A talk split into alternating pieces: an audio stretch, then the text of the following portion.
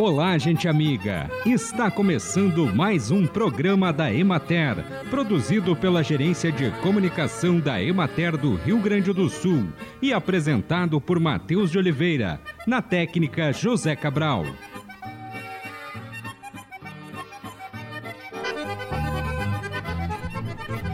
Raticida é um produto que, armazenado de forma errada, é um perigo para quem tem criança. Da mesma forma, a fiação exposta às tomadas desprotegidas são perigos para quem tem criança em casa.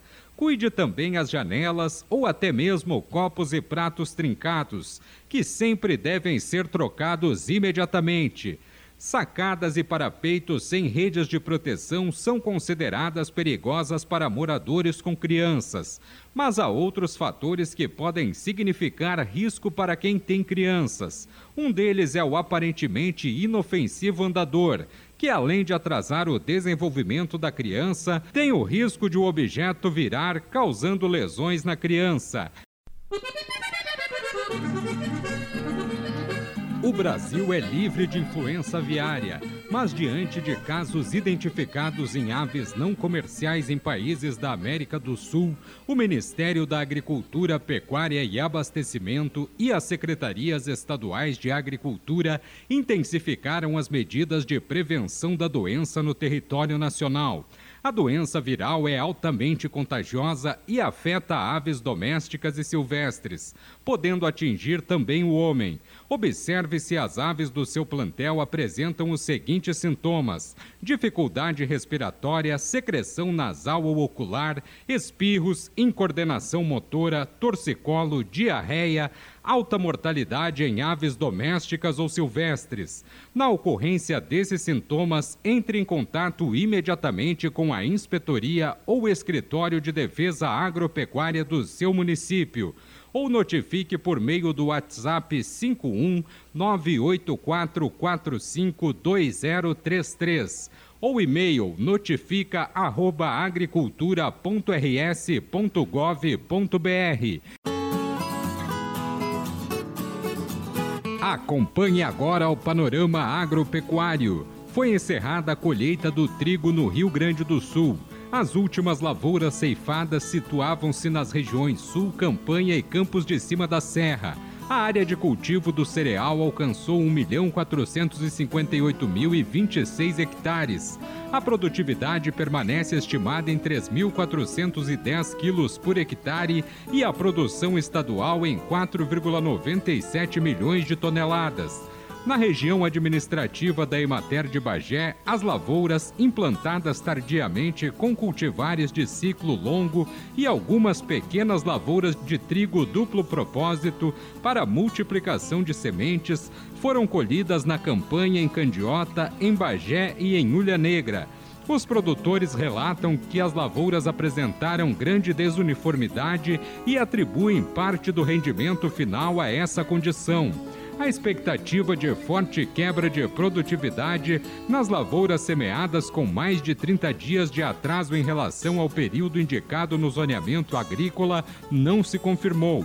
Foram alcançadas médias de 2.400 a 2.700 quilos por hectare, com pH acima de 80 resultados muito semelhantes aos obtidos nas lavouras semeadas no período indicado.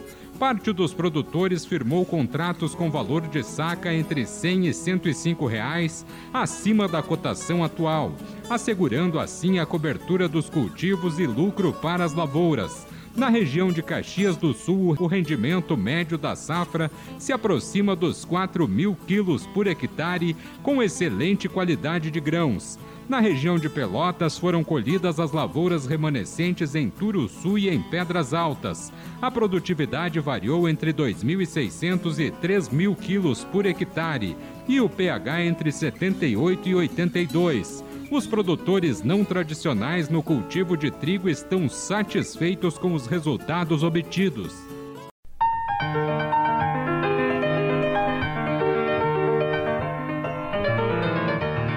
Adequação à nova legislação de rotulagem nutricional foi o foco da reunião técnica de rotulagem de alimentos, mudança que deve ser promovida pelas agroindústrias até o ano de 2023.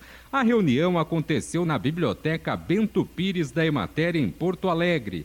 O evento contou com o lançamento do Guia para a Elaboração de Rótulos de Alimentos e Bebidas. O documento está disponível nos escritórios da Emater de cada município e no site, através do catálogo online da biblioteca. No programa de hoje, a extensionista Andresa Girelli, do Escritório Municipal da Emater de Lajeado, fala sobre o guia. A identificação do lote também, como ele pode ser uh, colocado lá. Eu posso usar código, posso usar a data de fabricação, tudo isso está explicado. Tem alguns exemplos de como colocar a identificação do lote. Prazo de validade, idem, né? Como é que eu posso colocar isso? Quando é menos de três meses, quando é mais de três meses, são formas diferentes. Quais as expressões que eu posso usar? Tem uma relação de expressões lá que podem ser utilizadas, mas nada além daquilo. Condições especiais, como conservação em diferentes temperaturas. Então, tudo isso está numa legislação e a gente compilou num item aqui dentro da cartilha para facilitar a, a orientação dos rótulos. E tem inclusive produtos que nem é necessário colocar prazo de validade. Tudo isso uh, se encontra lá no, no item 3.1.8.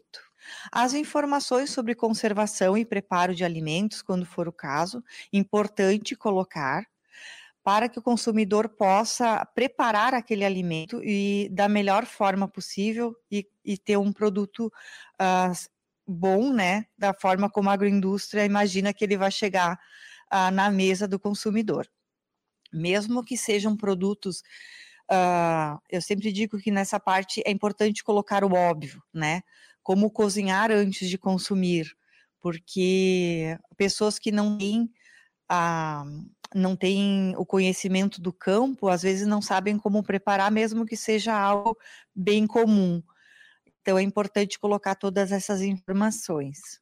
Sobre a qualidade, natureza e tipo do alimento, tem alguns alimentos que é preciso colocar essa informação, como o caso do arroz, por exemplo, né? Arroz tipo 1, caso da pipoca, pipoca amarela. Então, aonde encontrar essas informações? A gente não descreveu tudo na cartilha porque seria muito extenso, mas pelo menos é uma indicação de onde encontrar isso. Né? Lá no regulamento de padrão de identidade e qualidade dos alimentos.